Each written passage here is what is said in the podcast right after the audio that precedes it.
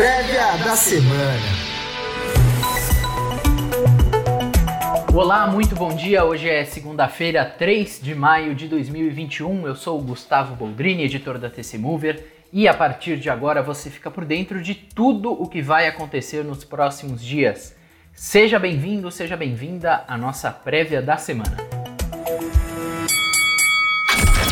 Chegamos à semana da reunião do Comitê de Política Monetária do Banco Central, o Copom, e com ela vem a decisão da taxa básica de juros, a Selic, aqui no Brasil. O momento é de apreensão, é de muita expectativa. Na última semana nós tivemos os DIs subindo, a bolsa caindo e o dólar aliviando alta. Os próximos dias podem ser pesados novamente.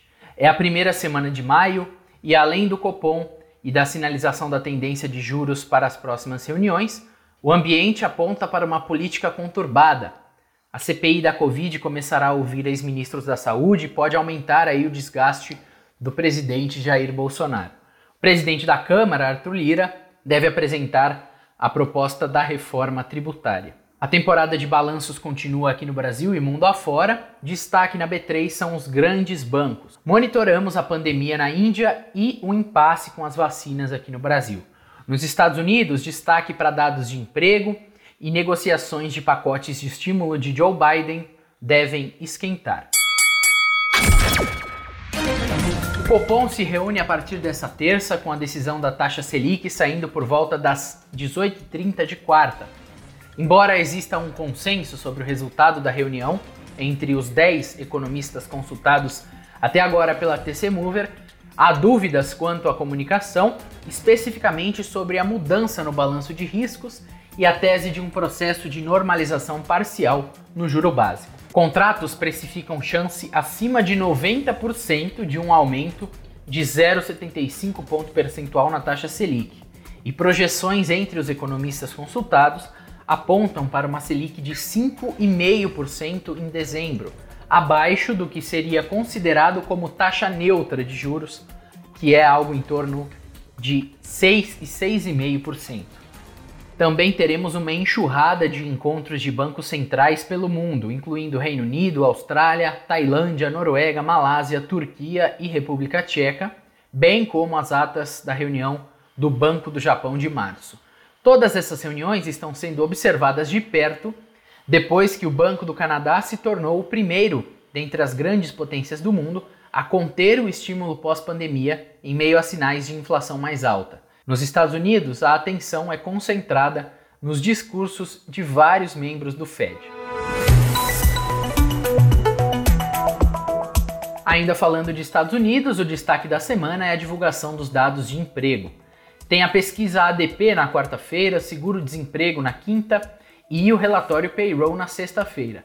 São projetadas fortes contratações no relatório, com um consenso preliminar marcando cerca de 925 mil vagas líquidas criadas em abril, ante 913 mil criadas em março. A taxa de desemprego também deve cair de 6 para 5,8%. A contagem total das folhas permanece em cerca de 8,4 milhões abaixo do pico, indicando como a volta para o pleno emprego dos Estados Unidos ainda está muito longe. A semana também é marcada por uma chuva de dados de PMIs, que são os índices de gerentes de compras, que traduzem a confiança dos setores de tomada de decisão da indústria e dos serviços nos principais mercados do mundo. Hoje saem os PMIs da indústria da Europa, Estados Unidos e Brasil, e na quarta saem os índices de serviços. E ainda tem, na quarta-feira, dados de produção industrial aqui no Brasil referentes a março.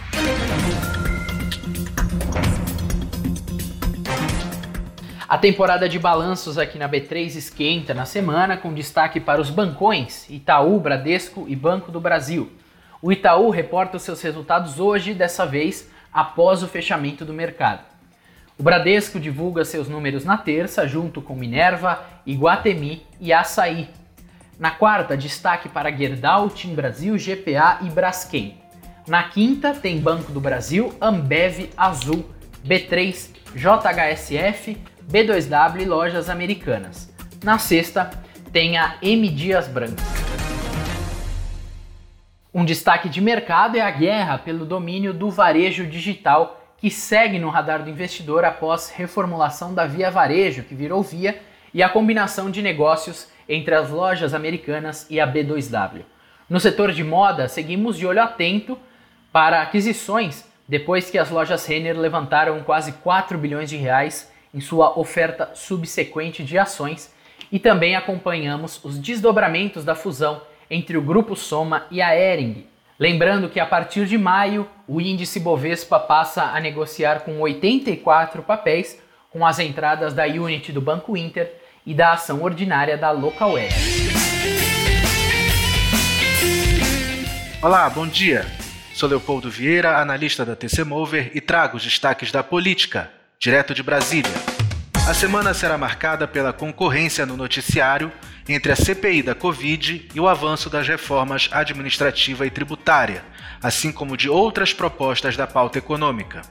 Hoje, segundo o presidente da Câmara, Arthur Lira, será divulgado o relatório da reforma tributária. Nesta semana também deve ser conhecido, enfim, o parecer da medida provisória da Eletrobras. Amanhã, o ministro da Economia, Paulo Guedes, falará na Comissão de Constituição e Justiça da Câmara sobre a reforma administrativa. Amanhã também, os ex-ministros da Saúde, Luiz Henrique Mandetta e Nelson Tait, serão ouvidos na CPI da Covid. Na quarta, será a vez do general Eduardo Pazuello e na quinta, do atual titular da Saúde, Marcelo Queiroga. Desgastes à vista ao presidente Jair Bolsonaro, mas a vacinação, conforme Queiroga, pode ser concluída até o final de 2021. No domingo, Guedes pediu que a CPI não paralise as reformas, disse que o ímpeto por elas no Congresso caiu e que ele mesmo recalibra suas expectativas com a política. Guedes admitiu que há pressões pelo desmembramento do Ministério da Economia, o que ele vinha negando, porém prometeu que vai ao ataque. E ainda nesta terça-feira, o Congresso pode votar um projeto que recompõe o orçamento de 2021 em áreas de habitação, meio ambiente e desenvolvimento do imunizante nacional à Covid, após críticas de ministros como o do Desenvolvimento Regional Rogério Marinho. Lira comanda uma nova tentativa de acordo para agradar aos parlamentares e aos muitos governos que dialogam com eles. E por falar em cofres públicos, na quarta, o Supremo Tribunal Federal deve retomar a modulação da retirada do ICMS da base de cálculo do PIS/COFINS.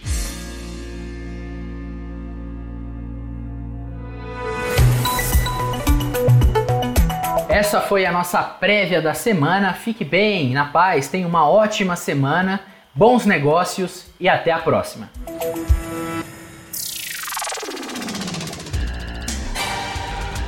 Prévia da semana.